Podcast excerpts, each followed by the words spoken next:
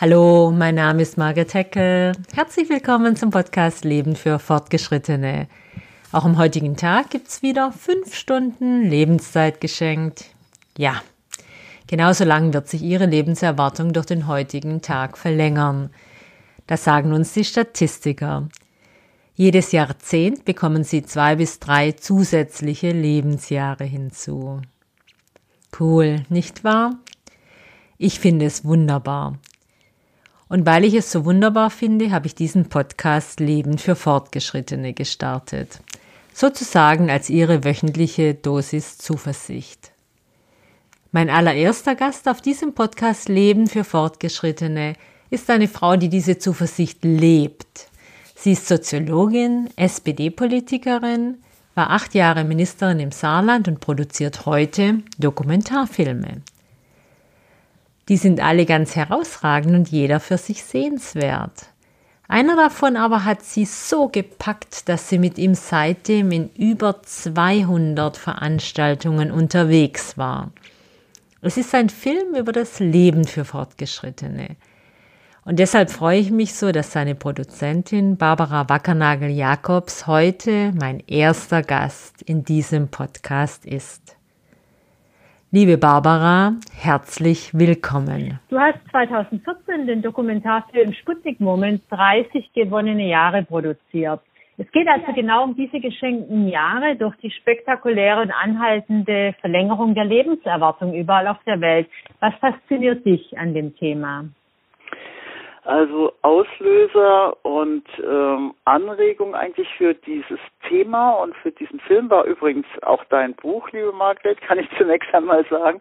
Aber es äh, am meisten fasziniert mich eigentlich dieser Perspektivwechsel. Das heißt, ich bin selbst in in die Jahre gekommen, wo man sich entscheidet, äh, ob man Panik äh, vor dem Älterwerden bekommt oder ob es spannend und äh, spannend ist und neugierig machen kann. Und äh, durch diese Debatten, auch durch dein Buch, aber durch sehr viele negative Zeitungsberichte, kam mir dieser Gedanke des Perspektivwechsels, nämlich anders auf die Jahre zwischen 60 und 85, sage ich mal, zu schauen, äh, den fand ich enorm spannend, denn es ist ja schließlich so, dass statistisch gesehen ein Mensch, der heute 50 ist, äh, nicht nur länger lebt, sondern auch länger gesund lebt, eigentlich 30, äh, statistisch gesehen 30 gute Jahre vor sich hat. Und äh, das anzugehen und sich damit auseinanderzusetzen, das finde ich faszinierend.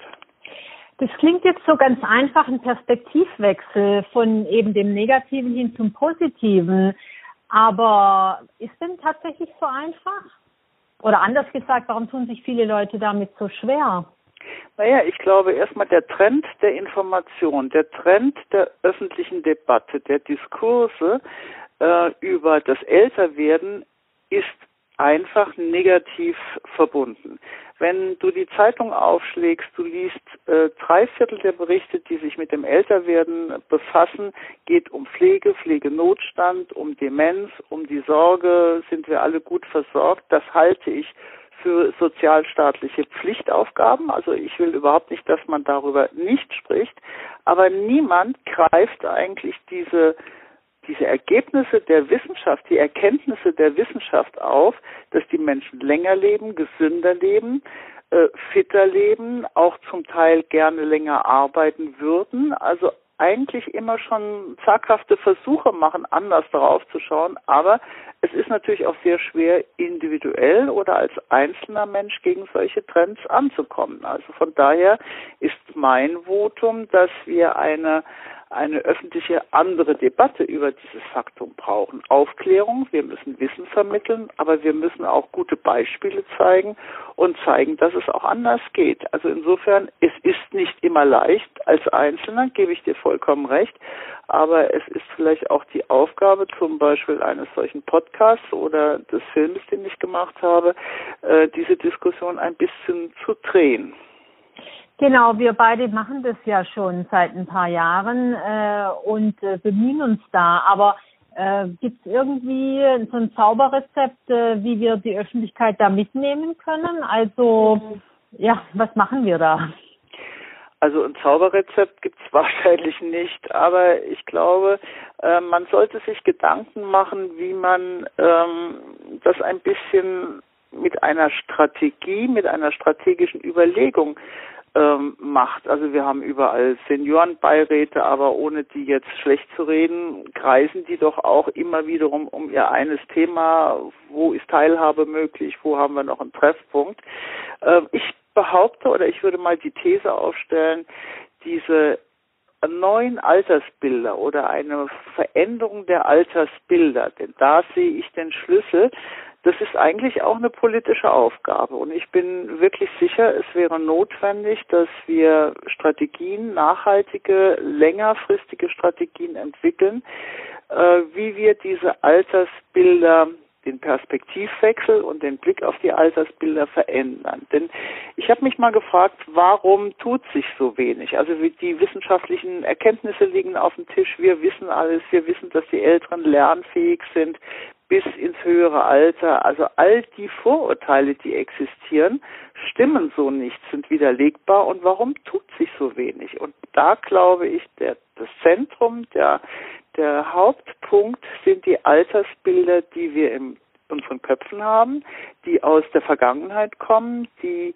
wenn wir tolle Großeltern hatten oder fitte Eltern hatten, dann sind sie eher positiv, aber wenn das eher mit Schwierigkeiten oder mit Schwäche verbunden war, dann haben wir eher negative Altersbilder. Und diese Altersbilder, die überall in den Köpfen sind, die auch schon mal Thema eines alten Berichtes waren, die aber auch in den Köpfen der Politiker und Politikerinnen sind, die gilt es anzugehen. Und da bin ich immer wieder dabei, darüber halte ich dann auch Vorträge oder ich berate Institutionen, wie man ähm, ich nenne das mal einen Strategieplan, wie man strategisch daran gehen kann, Altersbilder zu verändern.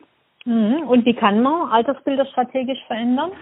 Also erstmal würde ich so anfangen, dass ich diese Informationen in die Breite trage, also Wissenschaft verstehbar machen. Ich würde mit Tagungen beginnen, ich würde Sachaufklärung betreiben, ich würde mit Unternehmen ins Gespräch gehen, was in ihren Personalabteilungen für Altersbilder sind, die Informationen wie ältere Menschen absolut lernfähig sind. Hier gibt es wunderbare Beispiele an Unternehmen herantragen, dass die auch mit der Digitalisierung über 50 und Anfang 60 wunderbar zurechtkommen, wenn sie eine Trainingsphase haben. Ich würde Kampagnen empfehlen. Ich würde versuchen, mit Zeitungen, mit Fernsehsendern darüber zu reden, gute Vorbilder zu zeigen. Also äh, so wie wir das jetzt eigentlich auch immer wieder mit äh, dem Thema Frauen haben, was sich einige richtig auch systematisch zum Frauentag vorgenommen haben. Ich habe das durch Zufall im Fernsehen gesehen gute Beispiele zu zeigen. Sowas könnte man auch zu dem Thema der Älteren machen. Man ähm, sollte mit dem Medium Film arbeiten, jetzt nicht nur mit meinem Dokumentarfilm, das habe ich hier selber erprobt und es hat wahnsinnig gut gewirkt. Wir haben in sechs Landkreisen im Saarland äh, Filmwochen gemacht, also wie so ein kleines Festival. An sechs Tagen sechs Filme hintereinander, Spielfilme, amerikanische, französische, deutsche und die haben alle letztlich ein gutes Ende, hatten aber alle dieses Thema des Älterwerdens, der Angst vor dem Älterwerden und wie sich das positive, positive auflösen kann. Mein Lieblingsfilm ist immer der Start mit Robert De Niro, ist Man lernt nie aus, der als 70-Jähriger als Praktikant in eine Online-Firma geht. Und wenn man diesen Film gesehen hat, dann kriegt man einfach nochmal so eine andere Zuversicht. Und die Erfahrung war, dass wir mit dieser Filmwoche jeden Tag volles Kino hatten. Dank des Sozialministeriums mussten wir keinen Eintritt verlangen und die Menschen sind nach fünf, sechs Mal, die sind zum Teil jeden Tag gekommen, haben gesagt, so, das da hat mir jetzt nur richtig mal einen Schwung gegeben, ich schaue nochmal anders auf mein Leben. Also wir mhm. haben sehr viele Möglichkeiten, ähm, an diesem Optimismus ein bisschen zu arbeiten. Wir können mit Veranstaltungen gute Vorbilder zeigen. Wir können Menschen zeigen, die es bereits anders machen, die ähm, einfach ein bisschen unkonventionell ihr Alter gestalten. Auch das äh, macht Mut und das regt zum Umdenken auch an. Hm. Also auf jeden Fall eine ganz tolle Idee. Die Filme sind super. Ich werde sie in den Show Notes zu dem äh, Podcast auch nochmal nennen. Ja. Ähm, auch eine Idee, die man leicht in jedes, äh, in jeden Landkreis, in jedes Bundesland mitnehmen könnte. Und wenn ich ergänzen darf, ich meine, was viele Kinos machen, ist ja so einmal im Monat so ein Seniorenkino. Das ist was völlig anderes. Hm. Die Wirkung, wenn du sechs Filme hintereinander an fünf oder sechs Tagen zeigst und diese geballte Dosis hat, ist eine hat eine ganz andere Ausstrahlung und Auswirkungen, als wenn man einmal im Monat ein Seniorenkino macht. Absolut, zumal man dann ja auch noch was drumherum machen kann, die Medien ja, informieren ja, genau, und so weiter. ja. Genau. Also ich halte die Altersbilder auch absolut zentral, ähm, genauso wie du das sagst. Ähm, ich sehe, ich frage mich allerdings, äh, wie man einfach so ein, so ein so eine Gruppe von ja, Menschen zusammenkriegen kann, weil bei den Politikern ist meine Erfahrung, dass die davor echt total zurückschrecken. Also es gab ja mal eine Ministerin, eine Bundesministerin, wir wollen den Namen nicht nennen, die verantwortlich war für Demografie, die ihren Mitarbeitern klipp und klar sagte, das ist ein Verliererthema, damit will ich nichts zu tun haben. Ja, das ist einfach erschütternd und schlimm, gebe ich dir völlig recht. Und äh, vielleicht müssten wir uns eine Fortbildung für Politikerinnen und Politiker ausdenken, wir beide.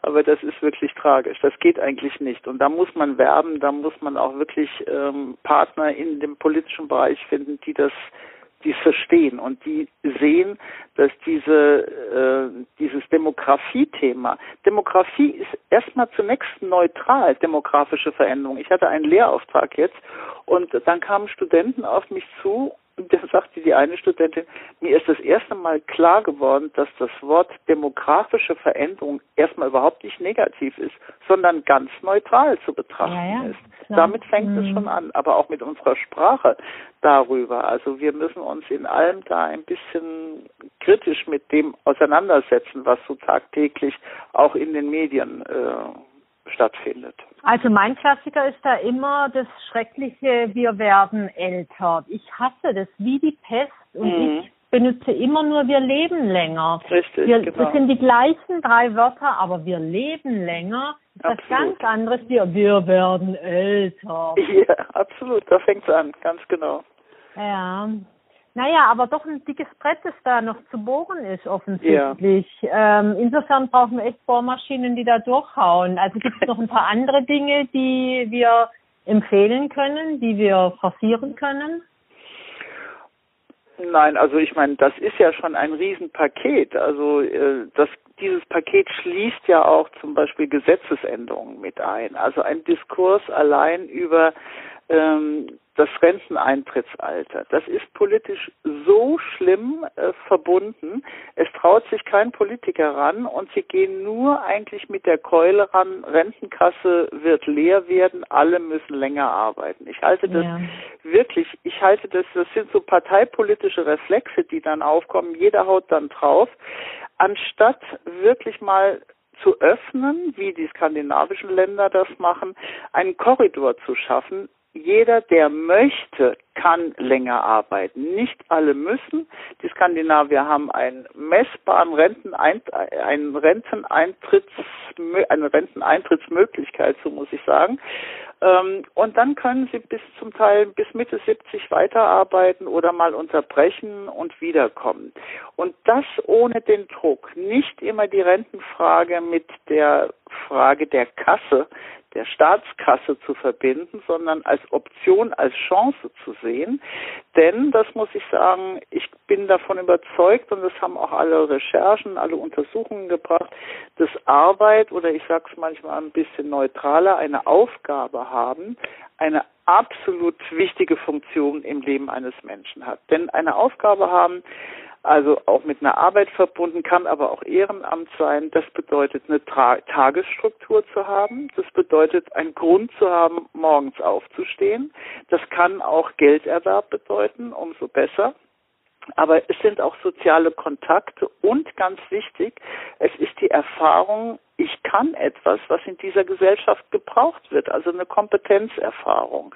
Und von daher würde ich da erstmal öffnen und den Menschen so viele Möglichkeiten, wie nur irgend geht, ähm, überlassen oder lassen, in dieser Gesellschaft einen Platz weiter zu behalten. Denn wir haben die Erfahrung gemacht, dass mit dem Rentenalter so ein psychologisches Gefühl von Altsein beginnt.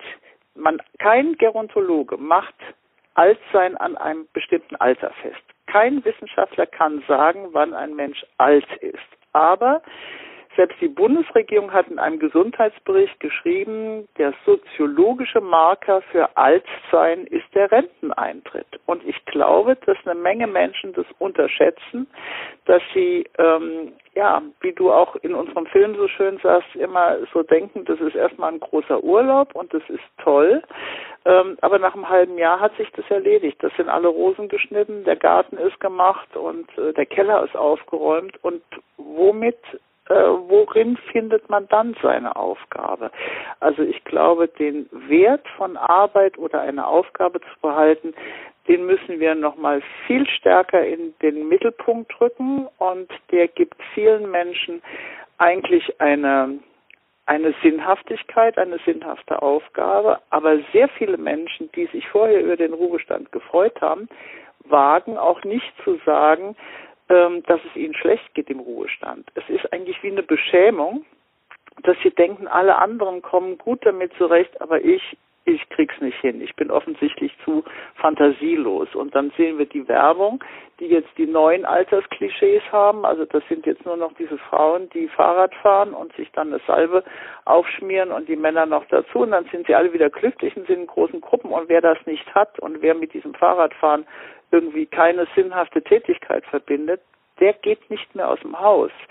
Bei meinen ganzen Filmaufführungen, und es waren über 200, haben mir ganz häufig Bürgermeister oder kommunale Vertreter gesagt, Menschen verschwinden mit diesem Ruhestand und mhm. sie wagen sich eigentlich nicht mehr zu zeigen, weil mhm. sie sich darüber ein bisschen schämen, dass es ihnen gar nicht so gut geht wie vorher erhofft. In der Tat, das sind noch sehr viele Tabus. Also es ist wirklich eines der letzten verbliebenen Tabus, genau. dass man nach Rentenbeginn äh, sich nicht so wohlfühlt und äh, dann eben auch nicht mehr rauskommt aus diesem schwarzen Loch.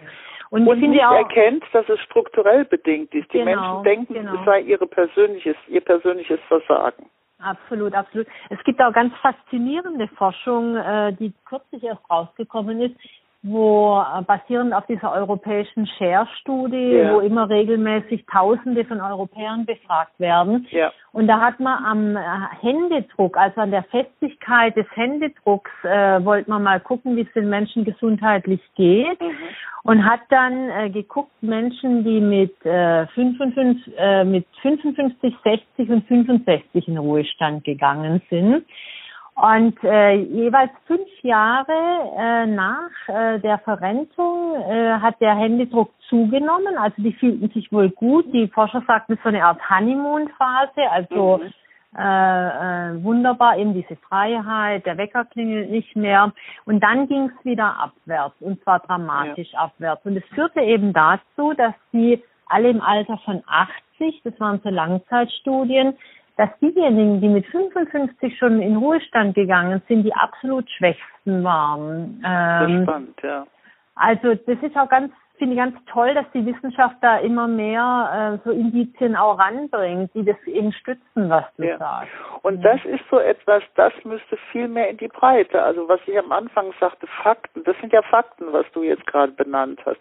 Wissenschaftliche Erkenntnisse, die in einer verstehbaren Form mal unter die Menschen gebracht, in Zeitungsartikeln, in Podcasts, in solchen Dingen auch verbreitet. Das hilft, das stößt auch den Diskurs wiederum an. Gut, Barbara, wir arbeiten daran. Äh, eine Frage noch zum Schluss. Du warst viele Jahre Ministerin und kennst viele Politiker und Politikerinnen auch persönlich. Wenn du eine Herzensangelegenheit quasi mit dem Zauberstab durchsetzen könntest, was wäre es? Also, ich glaube, auch durch die ganzen politischen Debatten in den letzten Jahren und diese Dystopien, ich glaube, die Wertschätzung für, für unsere Demokratie, für unsere Diskurse, auch für unsere Möglichkeit hier im Land zu streiten, auch die Wertschätzung dafür, dass die Dinge langsam gehen in einem demokratischen System, die Wertschätzung, dass wir einen Rechtsstaat haben, einen Sozialstaat haben, den wirklich umfassend den Menschen ins, ans Herz zu legen, so muss man sagen. Und das führt für mich dazu, dass ich glaube, dass die Schule ein so wunderbarer Raum wäre, um viel mehr zentrale äh, Themen zu platzieren. Das bedeutet, also ich habe irgendwann mal in meiner politischen Zeit gesagt, Schule ist der Ort, der jede Familie betrifft. Jeder läuft da irgendwann mal durch, ja. Und ich habe eigentlich nie verstanden, wieso wir da nicht viel mehr an finanziellen Mitteln, aber auch an Menschen, also an Arbeitskräften, an Lehrern ähm, investieren, um wirklich diese, diese zentrale Wertschätzung für dieses eigentlich gelungene Land, in dem wir leben, äh, den Menschen frühzeitig mitzugeben und auch ihnen eine Verantwortung für ein gescheites Zusammenleben aller Generationen dort ein bisschen mitzugeben. In Schule kann man so viel lernen, auch so viel an Empathie, aber auch so viel an Sachwissen und Wertschätzung für unsere Demokratie. Das würde ich gerne, wenn ich zaubern könnte, würde ich jede Schule maximal ausstatten. Und wir haben einige Schulen, die da wirklich viel machen, aber es sind dann immer eher so modellhafte Schulen. Mhm, aber ein wunderbarer Wunsch, würde ich sagen. Nun habe ich ja den Podcast Leben für Fortgeschrittene genannt. Was bedeutet Leben für Fortgeschrittene denn für dich? Also ich habe zu deinem Titel des Podcasts eigentlich eine, eine sehr gute Assoziation. Ich finde diesen Begriff sehr schön, weil für mich, also ich habe mir dann mal überlegt, was ist fortgeschritten für mich. Das heißt eigentlich, dass ich kein Anfänger mehr bin, dass ich bereits einiges gelernt habe, aber es heißt eben auch noch, dass ich nicht fertig bin. Man kann weiter fortschreiten.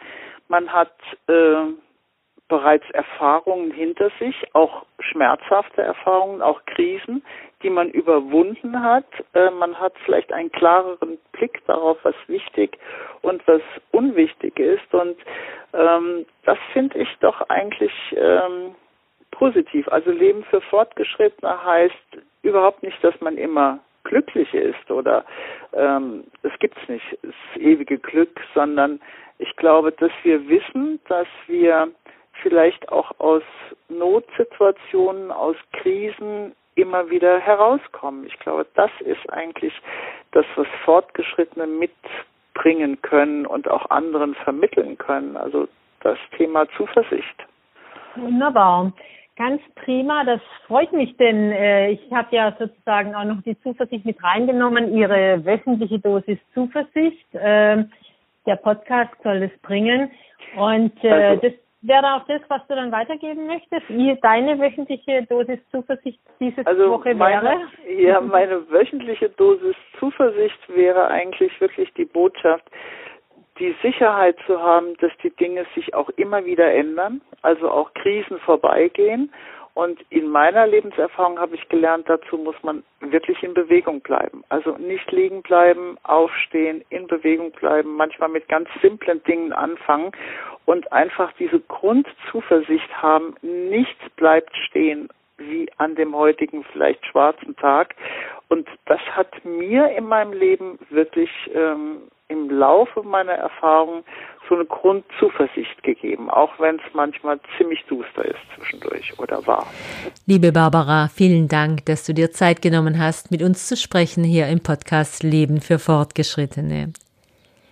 Wer immer von Ihnen jetzt Lust bekommen hat, Sputnik Moment 30 gewonnene Jahre zu sehen oder ihn zu zeigen in Ihrer Gemeinde, im Verein oder auch wo immer Sie organisiert sind und aktiv sind, Sie können Barbara Wackernagel-Jakobs jederzeit kontaktieren. Der Trailer zum Film ist bei Vimeo zu sehen oder schauen Sie mal auf die Webseite www.sputnikmoment.de. Auch ein Buch ist erschienen. In den Shownotes verlinke ich die Webseite und natürlich auch den Filmtrailer. Mein Name ist Margret Heckel und das war nun schon der zweite Podcast Leben für Fortgeschrittene. Ich hoffe, er hat Ihnen gefallen. Schreiben Sie mir, wenn nicht, und sagen Sie mir, was Sie anders haben möchten. Und klar, genauso freue ich mich über positive Rückmeldungen. Sie erreichen mich unter heckel.margaretheckel.de oder auch über meine Website www.margaretheckel.de in einem Wort. Denn das Leben für Fortgeschrittene ist für Sie gemacht, Ihre wöchentliche Dosis Zuversicht. Denn es sind Ihre fünf Stunden, die Sie heute geschenkt bekommen. Machen Sie was draus. Ich bin Margaret Heckel und ich würde mich freuen, Sie nächste Woche wieder zu begrüßen hier im Podcast Leben für Fortgeschrittene.